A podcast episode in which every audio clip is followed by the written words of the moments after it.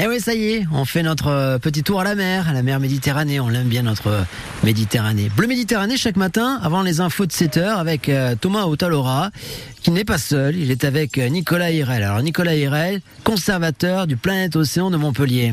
Bonjour Nicolas Hirel. Bonjour Thomas. Aujourd'hui, on va revenir avec vous sur les volcans méditerranéens et même languedociens. Eh oui Thomas, on n'y pense pas, mais le volcanisme dans le Languedoc est très visible. Par exemple, le lac du Salagou qui abrite les vestiges d'activité volcanique passée il y a 1,5 million d'années. Et du côté de Agde, le mont Saint-Loup et les monts Ramus à Saint-Tibéry sont d'anciens volcans actifs il y a 700 000 ans.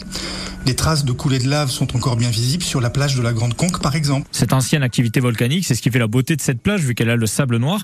On est d'accord, d'ailleurs, les volcans que vous nous avez cités, ils sont tous éteints. Alors oui, c'est vrai, Thomas. Mais il y en a des dizaines qui sont encore, euh, on va dire, plus ou moins endormis ou plus ou moins en activité. Parce que vous et moi, on connaît, par exemple, le Vésuve, qui est à l'origine de la destruction de Pompéi, d'Herculanum et de Stabie en 79 de notre ère. Il y a l'Etna sur la côte est de la Sicile et le Stromboli dans les îles éoliennes entre la Sicile et l'Italie.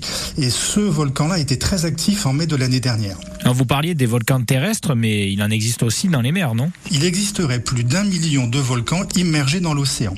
Et parmi ces volcans sous-marins, en Méditerranée, il y en a plusieurs qui suscitent l'attention. Le Colombo, par exemple, qui est situé au large de Santorin, dans, la mer Égée. Vous vous souvenez, hein, Santorin, c'est cette île célèbre parce que son volcan a explosé et a euh, détruit la, la civilisation minoenne 1500 ans avant notre ère.